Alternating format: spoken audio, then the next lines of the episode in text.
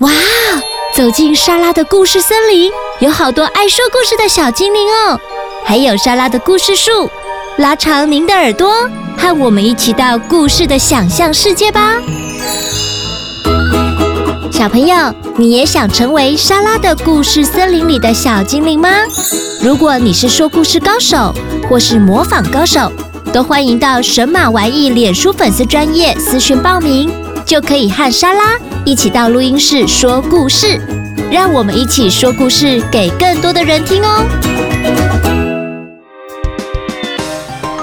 啵啵，轻枪轻枪，火车来喽！小朋友，你们有去过阿里山吗？要到阿里山，可以搭阿里山的登山铁路哦。登山铁路一开始是为了要把阿里山上的林木运送下山而建造的。而建造一条登山铁路要花好长的时间，而建造登山铁路的浩大工程也会遇到不少的困难要克服。这一集的故事就是要来告诉大家阿里山铁路的建设过程哦，就让我们一起来听故事吧。和和博士盖铁路，陈丽云编审，康轩图书出版。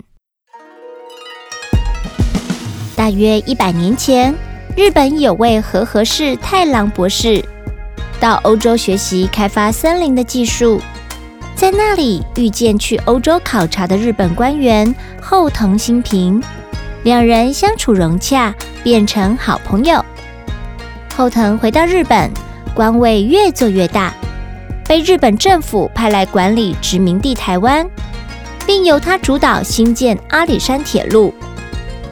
这时，后藤想到他的好朋友和和博士曾经在欧洲学习修建登山铁道的技术。后藤告诉和和博士，台湾阿里山原始森林的蕴藏量比起我们日本更多更好。政府想要在阿里山新建一条森林铁路，把这些木材运下山。我想邀请你到台湾调查阿里山的状况。和合博士高兴地答应了后藤的邀请，他非常热爱这份工作，就算辛苦也不在乎。有一天，他在阿里山山区工作到深夜，就在附近找了一块巨石睡在上面。那晚，星空皎洁，月光照在幽静的森林，竟然让疲惫的他陶醉得舍不得睡。于是他把此地取名为眠月。虽然有后藤在背后支持，但是参与规划的人中，也有人从头到尾都反对和和博士。长谷川警戒就是其中一位。两人常为了建造什么样的铁路而争论。长谷川问和和博士：“我们开发山岭。”只是为了要运送木材，但是你想造的登山铁道又花大钱，怎么算都不划算。和合博士回答：“我选用的螺旋形建造方式可以搬运大木材，尤其是长度较长的珍贵红块，搬运珍贵的木材多花一点钱是值得的。”长谷川又问。嘉义到阿里山的高度落差超过两千公尺，需要很精密的测量，连我们日本都没有这样的建造经验，你怎么保证造得出来？和和博士回答他：“只要仔细测量，慎重规划路线，以我们的技术，一定可以办得到。”虽然反对声音很多，但和和博士并不理会。经过一年测量。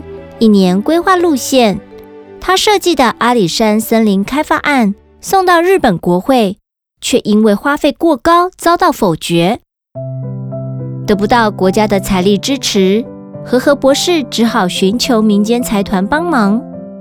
后来由大阪藤田组接手开发，不过铁道才铺设一半，就花掉了所有预算，只能被迫停工两年。停工后，和和博士被藤田组大骂，又被反对的人嘲笑。两年后，日本政府对阿里山铁路再度感兴趣，国会通过预算，终于可以复工。只是复工后，铁路的路线规划与施工方式都在阿里山作业所那群反对人士手中。虽然和和博士对自己的设计很有信心，但是阿里山作业所的人可不是这么想的。有一次，和合博士听到阿里山作业所的人想要更改路线规划。和合博士就立刻带着他的徒弟近藤雄之助去抗议。和合博士对阿里山作业所的人说：“从平遮那以上的连续之字形登山路段，坡度很大，建议你们绕过二万坪下方的山坡面登山，比较安全。”阿里山作业所的人却回说：“哼。”你的脑子只有理想，没有钱的概念。你知道绕过去要多花多少钱吗？没有钱，你什么东西都建不出来。哼！和和博士抗议无效，只好带着近藤离开。复工两年后，阿里山铁路在一九一二年十二月二十五日从嘉义通车到二万坪。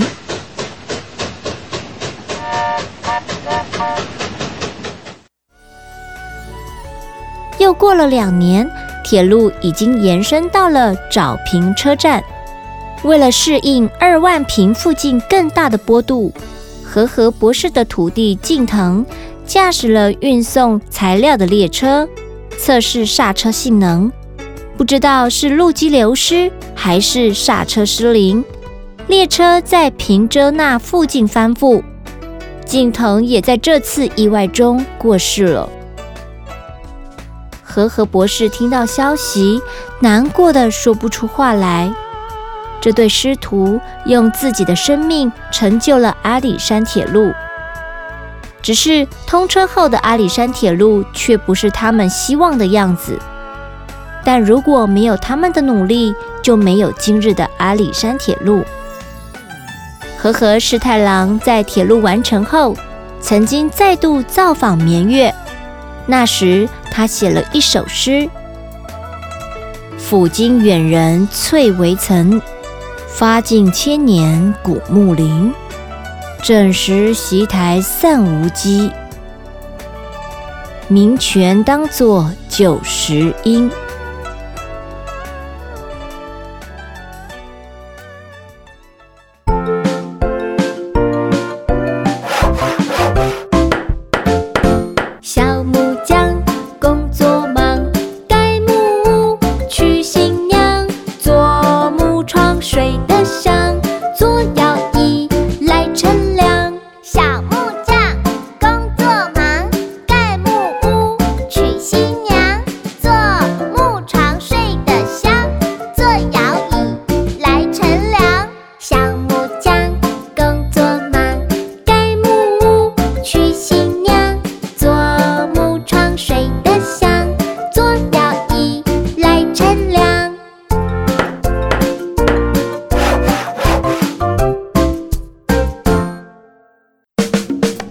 喜欢今天的故事或歌曲吗？